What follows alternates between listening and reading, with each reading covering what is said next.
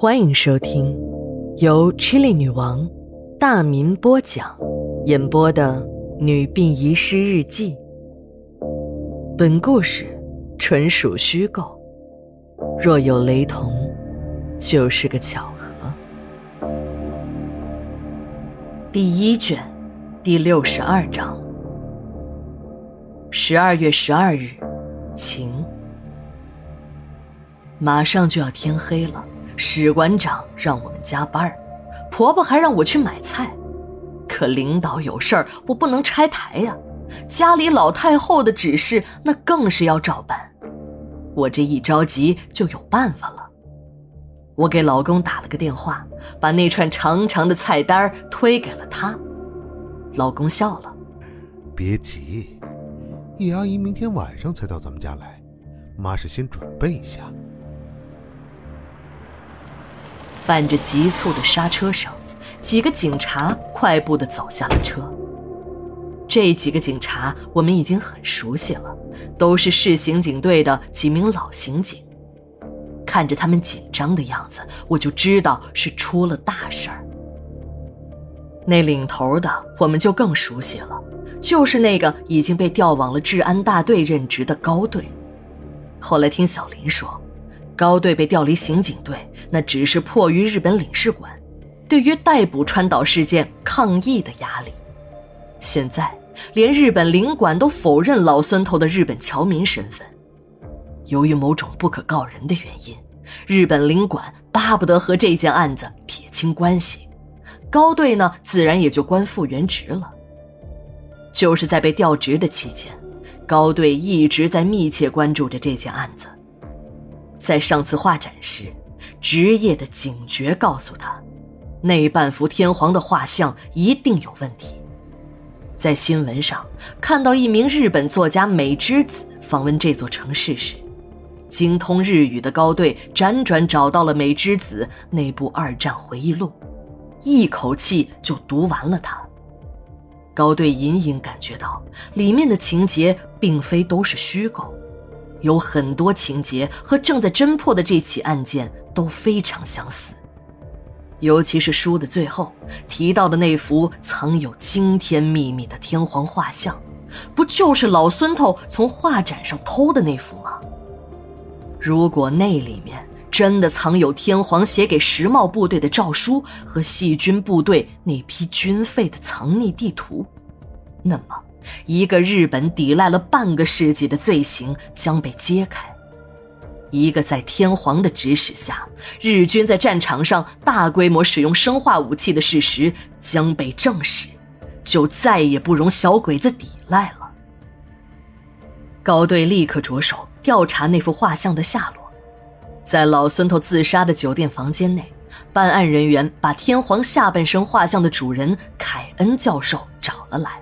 确认正是丢失的那半幅，和老孙头手中那半幅拼在了一起，正好合成了一幅完整的天皇画像。凯恩教授非常高兴，这张画像有力地证明了日本天皇正是发动那场战争的罪魁祸首，是日军滔天罪孽的一个缩影。凯恩经过与画展主办方的沟通，把画像捐给了市抗日纪念馆。供游人参观，以警醒世人。得知画像在抗日纪念馆，高队立即赶到，和纪念馆的刘馆长说明了来意。刘馆长领着警察来到了展厅，一看画像还悬挂在墙壁之上，高队那颗悬着的心总算放下了。就在这时，站在天皇画像面前的刘馆长紧张起来。取下了画像，用放大镜一遍遍仔细地看着。刘馆长这一看，让身边的高队也紧张了起来。刘馆长又找来了馆里的几个专家，经过专家鉴定，这幅天皇的画像是伪造的。经过调查，最后一个接触画像的就是凯恩教授。他在把画像捐给纪念馆之后，又以观赏为借口拿走了一天。凯恩教授有重大的作案嫌疑，一路警察立即开始追查他的下落。好在这次画展的中国之行还没有结束，正在沿海的一个大城市展出呢。高队带着两名办案人员秘密赶往那个城市。等到了地方，当地警察的一番话让办案人员从头凉到了脚。就在三天前，一个叫凯恩的杨教授在酒店内心脏病发作死亡了，遗体都已经火化，骨灰呢也已经被运回国了。在凯恩教授的遗物中，并没有发现那幅画像。等高队失望地回到局里后，又开始钻研日本作家美之子的那本书。功夫不负有心人，经过再次研读，书中的一句话引起了高队的注意，说的是军医川岛把那份藏有财宝和细菌弹的地图复制了两份一份藏在画像中。一份在他死之前植入了他儿子的手臂中，高队为之一振。这就是说，在小川岛，也就是在老孙头的身体里，还有一份地图，而老孙头的遗体还保存在殡仪馆的解剖室中。如果找到了这份地图，那秘密也就随之揭开了。等几个警察来到了停尸间后的解剖室。来到放老孙头遗体的尸床前，掀开了盖尸布，一堆砖头露了出来。老孙头的遗体早已不翼而飞。高队使劲儿地拍了一下大腿：“妈的，又有人抢在我们前面！是谁？究竟是什么人？有如此大的神通，总是能抢先一步，事事走到警察的前头。”一次次的把案件带进了死胡同。自从这次被放出来，李副馆长和他老婆三妹的感情忽然好了起来。无论出席什么场合，李总啊都是带着夫人三妹参加。个中缘由还要从这三妹舅夫开始说起。虽说三妹得到这个男人时不择手段，婚后又被这个男人冷落了多年。但是女人一旦选择了付出，那种坚持的劲头不是男人能比的。三妹也不例外。听说老公出了事儿，先是到殡仪馆、民政局去撒泼闹事儿，但是她发现这样闹虽然痛快了嘴，可并不解决实际的问题。一向工于心计的三妹就想出了曲线救夫的高招。九界冷鲜肉公司经过孙浩和大林两个高人的指点，那资产像滚雪球一样的膨胀起来，早已是从没人理的臭狗屎变成了日进斗金的摇钱树。有了这棵摇钱树，就不愁救不出自己的男人。三妹把九界冷鲜肉公司的股份全部抵押给了一个港商，港商同意出资两个亿投资林元孝。而港商的附带条件之一，就是让李馆长出任天堂林业的总经理。市里虽然给天堂林业立了项，但是没有启动资金呢。正愁没米下锅的领导，听说有人出资两亿，条件仅仅是放一个小科级干部一马，立即点头答应了。因为这么点小事儿就赶跑财神爷，那多不值当。虽然有办事章程。但是嘛，还是要活学活用的。就这样，李东强同志不仅没有受到处分，还荣任了天堂林业股份的总经理，进而，在王副局长挂掉之后，当上了董事长。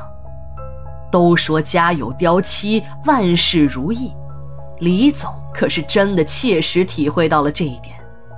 这个老婆虽然刁蛮，但是对自己好啊，还能旺夫。这么好的媳妇儿上哪儿找去？兴奋的蛋疼啊！从这以后，李总和老婆三妹的感情从冰点一下子变得火热起来。无论什么公众场合，都携夫人参加。连李总自己都纳闷自己以前怎么就没有发现三妹有这么多的优点呢？要是早点发现，自己呀，一定会更走运的。李总很有领导风度的和我们挥了下手，说：“明天陵园有纪念活动，就是开拓团的纪念碑建成了，要举行剪彩仪式。到时候，你们都要去捧个人场。这是上级下达的指示，无故不到场，要扣发一年的奖金。殡仪馆和陵园那都是民政局的下属单位，这两个主要为死人服务的单位呢，却经常被别有用心的人为了不可告人的目的，不时的大做文章。都说人死之后盖棺定论，可这也是不一定的事儿。就说当年被钉在耻辱柱上的小鬼子吧，竟然还有个别丧尽天良的中国人为他们翻案。我想，这应该是世界上最不要脸的人做出的最不要脸的事儿。对这个碑的情况，我们管理的人都很了解。二道岭的这个陵园，里面埋葬着不同身份的逝者。陵园的前半部分是后开发的。主要呢是建国后的陵墓，而陵园的后半部分那就复杂了，有为解放这座小城而牺牲的人民英雄，还立着高高的纪念碑。一个角落里埋葬的是国军的将士，他们中除了一少部分是解放战争时战死之外，大多数都是阵亡在抗日前线的将士。在那个年代。国军的正规部队在战场上与日军正面作战，一次次会战后，一个个成建制的军团战死沙场。当时的二道岭也不例外，一个国军的整编师在这里与日军展开了激战，最后被日军包围，一万多国军将士，除少数突围外，其余全部战死。听老一辈人说。当时的二道岭尸横遍野，血流成河。小鬼子不但没有打扫战场，还用刺刀在每具国军将士的遗体上补了一刀后，扬长而去。老百姓心里是最有数的，无论是国军还是红军，只要给老百姓办正事儿，你就是好军队。尽管平日里有些个国军的军痞们经常欺负老百姓。但对于因抗日而战死沙场的老百姓，还是不忍心那尸体就那么风吹日晒、狼掏狗咬，就自发的在二道岭把战死的将士们埋葬了。这个陵园里最特殊的要算那些日本人的坟墓了，这些坟墓有相当一部分人的身份是开拓团。所谓的开拓团，就是小鬼子为了永远奴役中国人民而殖民过来的日本人。这些人虽然不穿军装，但他们和那些拿枪的鬼子一样的可恶。所到之处，强占工厂、土地、矿山，只要是开拓团看中的东西，那就明火执仗的硬抢。这些被掠夺的资源，最后呢，又变成了日军的军费。变成了在战场上对付中国军队的武器。就是这么一群人，到了这么一个疯狂的年代，一些个大脑进了大粪的官员，竟然做出了这样一个决定：出资五十万元，在陵园中为这些开拓团的死鬼子们竖碑立传。高大的汉白玉石碑上，篆刻着一个个双手沾满中国人民鲜血的名字。为这样一个仪式去捧场，让我们每一个员工都感觉丢人，就连平时最圆滑的史馆长一直在低头拖地，好像根本没有听到李总的话。李总看没有人愿意理他，只好悻悻而去。我真的想不明白，不就是引进几个外资吗？就至于某些人认贼作父，留千古骂名吗？有数据表示。在亚洲，最喜欢日本货的那就是中国人了。而日本企业的原则是一流产品卖欧美，二流产品自己用，三流产品卖中国。